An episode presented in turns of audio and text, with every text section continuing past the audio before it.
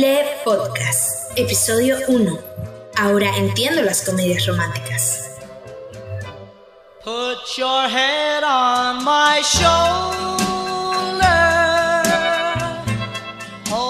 Sabes el carabato que estás formando en mi mente. Hace mucho juré que mi vida sentimental no iba a interferir con mi vida profesional, y creo que he mantenido ese postulado. Sin embargo, mi cabeza se ha vuelto completamente loca desde que comenzamos a hablar. No te voy a mentir, tu indiferencia afecta mi razonamiento. Supongo que es porque estoy enamorado. Qué fuerte. Enamorado. ¿Quién lo diría? Siempre pretendí ser frío y cortante. Despertaste un lado en mí que no me acordaba que tenía. Supongo que es algo involuntario. Quisiera que mi mente no estuviera pensando en ti casi en todo momento. Tengo muchas cosas importantes para analizar. Pero aquí estoy, escribiendo palabras inspiradas en tus mensajes de una sola línea. Vivo constantemente pensando, no solo en ti, sino en qué pasa por tu mente al pensar en mí. Verdaderamente me gustaría saber con qué ojos me ves, o mejor dicho, si me deseas como yo lo hago. Me siento como en esas películas altamente cargadas de drama y con clichés hasta en el título.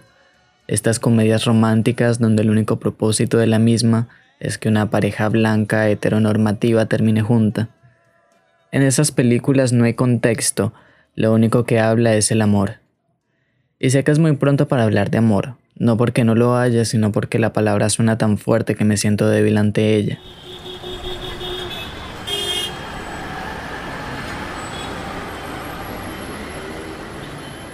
Tus demostraciones de afecto se tornan frías ante mi completamente lógica forma de sospechar que todo va bien.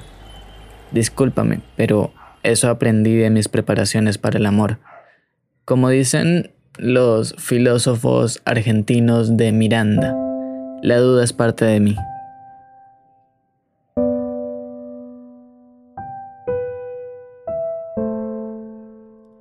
Perdón. Perdón a ti por no ser esa persona que puedas tener en un pedestal. Perdón por no tener suficiente para llenar tus expectativas. Perdón por ser realmente yo y no poder encajar con quien tú pensabas que era. Perdón por creer erróneamente que nuestras conversaciones tenían una dirección. Perdón a ti por no notar que tus intenciones eran otras. Perdona a mí por estar escribiendo esto para ti por preocuparme porque recibas mi perdón antes de actuar orgulloso, o por lo menos digno. Perdona a mí por creer que esta vez sí, por pensar que esto fue un amor sorpresivo y prometedor, por pensar que fue amor.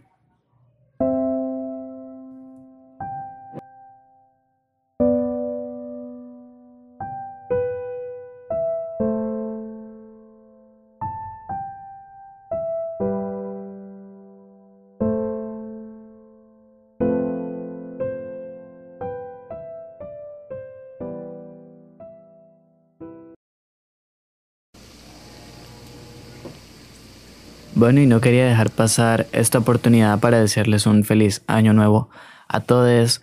Y pues nada, siento que tenemos que hablar un poco sobre mis propósitos para el 2022.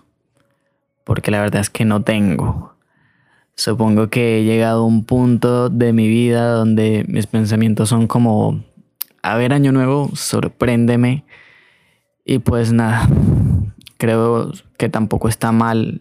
Siempre nos enseñaron que año nuevo, propósitos nuevos, metas nuevas.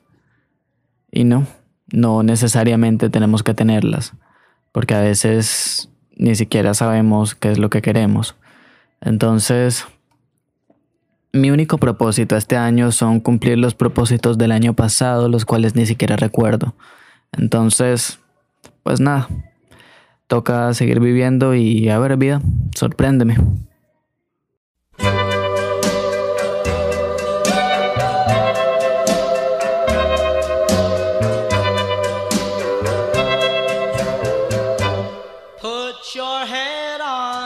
show.